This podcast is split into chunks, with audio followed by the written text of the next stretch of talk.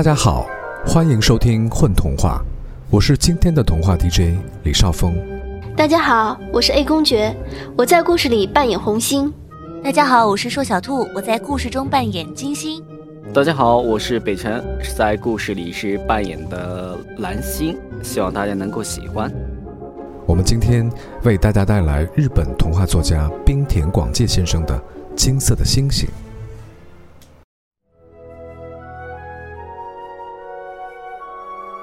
金色的星星，日本，冰田广介。在离天河不远的地方，并排有三颗小星星。说来也巧，这三颗小星星是同月同日同时出生。可它们彼此也都不一样，一颗是蓝色的，一颗是红色的，第三颗最小，似乎没有什么颜色，只有一丁点儿微弱的可怜的光。每当太阳下山的时候，三颗小星星就各自坐在出生的地方，放射着光芒。但是在天黑以前，有一件事儿，这些小星星一定得做，什么事儿呢？就是，他们必须从天河里打来第二天做早饭用的水。如果不这样的话，万一遇到晚上下雨，会把干净的水弄脏了，那就不能用来做饭了。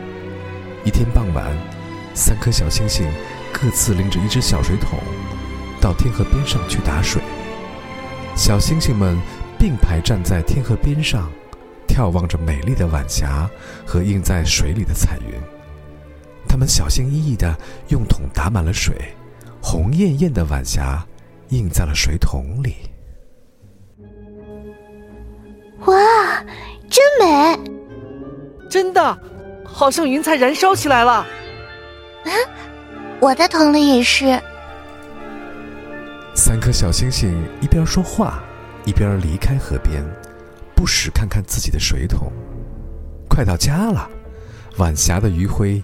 美丽的云彩都从水桶中消失了。不过，随着夜幕降临，桶里的水面上又发出了光彩。这是星星们各自的身影。星星们的脸看起来非常漂亮，在红星星的水桶里映着红脸儿，在蓝星星的水桶里映着蓝脸儿。可是，在第三颗星星的水桶里，好像没有什么光亮。只映着一张冰冷的脸。瞧，我的脸多像一块蓝宝石呀！喏，我和红宝石一模一样呢。两颗星星肩并着肩，兴高采烈的边说边走。第三颗星星默默的跟在他们后边。不一会儿，他们来到一个三岔路口，路口有一棵老树。他们发现树根下有一个黑乎乎的东西在蠕动，三颗星星停了下来。嗯，原来是喜鹊啊！你怎么上这儿来了？它怎么了？红猩猩和蓝猩猩把水桶抱在了胸前，伸长了脖子观望着。喜鹊躺在地上，双脚弯曲，两眼紧闭。仔细一瞧，原来他浑身沾满了污泥。哎呀，满身是泥！是从哪里到这儿来的？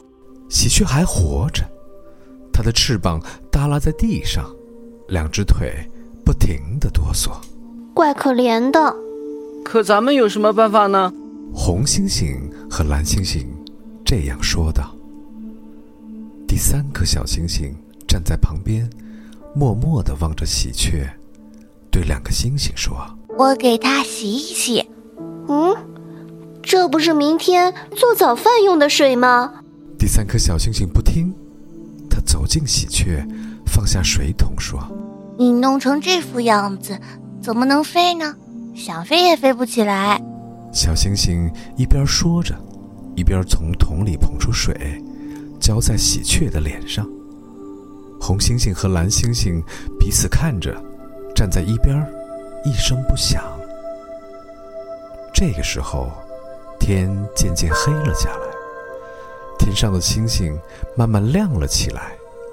两颗星星想早点回去，放出比其他星星更加耀眼的光芒。咱们先走吧。哦，好吧，咱们走。红星星说完，便和蓝星星一起走了，留下了第三颗小星星。啊，这儿也沾满了泥。小星星自言自语地说：“用指尖轻轻地把喜鹊眼眶里的泥沙弄干净，用水冲洗着。喜鹊渐渐地恢复了元气，它挺了挺身子，一下就睁开了眼睛。从喜鹊的眼里闪射出金色的光芒。